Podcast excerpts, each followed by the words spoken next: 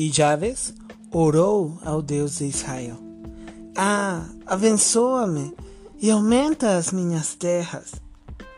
Que a tua mão esteja comigo, guardando-me de males e livrando-me de dores. E Deus atendeu ao seu pedido. Primeiro livro de Crônicas, capítulo 4, verso 10. Olá, bom dia, igreja. A paz do Senhor. Te convido a abrir o teu coração e a pedir a Deus que fale conosco através deste devocional.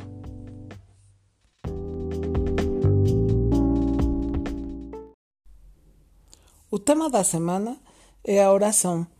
E hoje, em, no primeiro livro de Crônicas, capítulo 4, verso 9, a palavra de Deus faz um parênteses, abre um parênteses para mostrar a história de Javes. É, nos versos anteriores e nos capítulos anteriores, a Bíblia está narrando a genealogia das tribos. No caso, Javes pertencia à tribo de Judá. E tudo ia assim, né? O filho de Judá, e os filhos de tal, e os filhos de tal, e os filhos de tal. Só que quando chegam em Javes, ele abre um parênteses.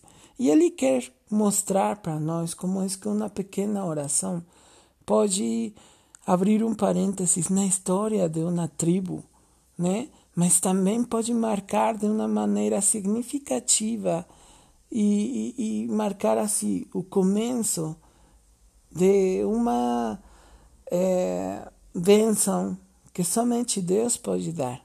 Amém? No caso, a bênção que somente Deus podia dar era que um homem chamado Javes fosse o mais respeitado da sua família. Irmãos, vamos lá. Na segunda parte do verso 9 fala assim: Sua mãe lhe deu o nome de Javes, dizendo: com grandes, com muitas dores, odeia a luz. Antigamente, irmãos, o nome ia marcar e ia determinar a, o teu futuro e, e a tua vida. Por exemplo, o nome de Adão significa homem feito da terra. Outros significados também significa homem e se nós lembramos, Adão foi o primeiro homem. Então ele era o homem, tá bom? Eh, vamos a outro significado. Por exemplo, eh, Abraão.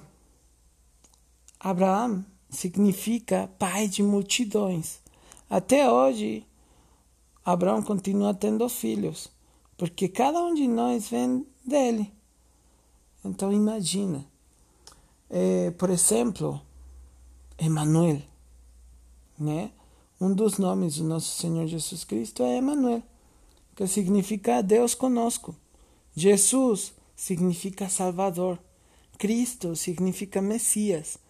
Então, todos esses nomes iam a marcar, iam a determinar a história da pessoa. E por isso é que eles eh, tinham grande cuidado em colocar o um nome para os seus filhos, para que esse nome determinasse a história da, de aquele, daquela criança.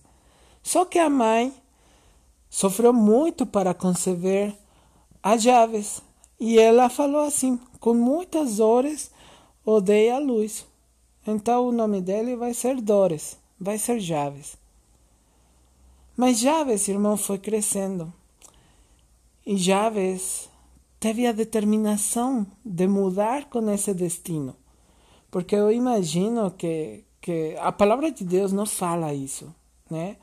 Mas eu acredito que ele já tinha passado por meus bocados a vida toda, até que ele abriu a sua boca e orou. Então, irmãos, nós podemos ver como que uma simples oração, muito pequena, mas feita de coração, né? Pedindo a Deus aquilo que, que, que nós sentimos de verdade, né? Porque às vezes oramos, mas parece que oramos sem sentir. E no caso, Javes já tinha passado por muitas dores, tantas que o próprio nome dele era Dores. Então ele decidiu fazer essa oração e falou assim, né? ele primeiramente soube a quem orar, porque podiam orar a muitas coisas, né? Antigamente adoravam a muitas coisas, mas ele adorava ao Deus de Israel. E ele orou ao Deus de Israel, ao único que podia mudar a sua vida. Ele falou assim: Ah, abençoa-me e aumenta as minhas terras.